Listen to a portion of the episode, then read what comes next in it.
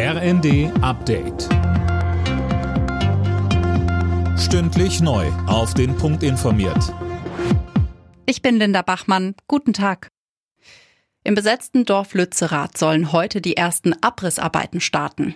Immer noch werden Häuser von Klimaaktivisten besetzt. Fabian Hoffmann mit den Details. Die Polizei ist weiter dabei, die Häuser zu räumen. Dabei verläuft laut dem zuständigen Polizeipräsidenten auch alles planmäßig. Wenn Bereiche dann gesichert sind, wird abgerissen. Auch Bäume sollen heute gefällt werden. Und nicht nur in dem verlassenen Dorf wird demonstriert, auch im nahen Kaienberg gab es eine Demo von Fridays for Future. Hunderte Menschen protestierten dort, dass Lützerath den Braunkohlebaggern weichen soll. Mehr als 700.000 Wohnungen haben in Deutschland Ende vergangenen Jahres gefehlt. Das zeigt eine Studie, die heute vorgestellt wurde. Unter anderem der Deutsche Mieterbund fordert jetzt ein 50 Milliarden Euro Sondervermögen für den sozialen Wohnungsbau.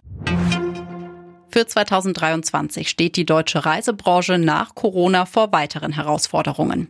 Die steigenden Preise machen auch beim Urlaub nicht Halt. Vor allem einzelne Leistungen, beispielsweise Flüge, sind teurer.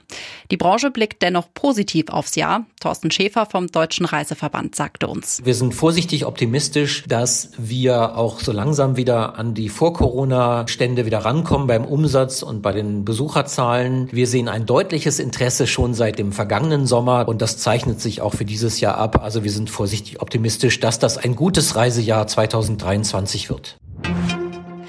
Zumindest ein Teilstück der mit Wachs verunreinigten A7 in Südniedersachsen ist wieder frei. Aber noch immer gleicht ein 50 Kilometer langer Abschnitt in Richtung Süden einer Rutschbahn. Montag hatte ein Laster bei Göttingen Paraffin verloren. Die Reinigung ist extrem schwierig.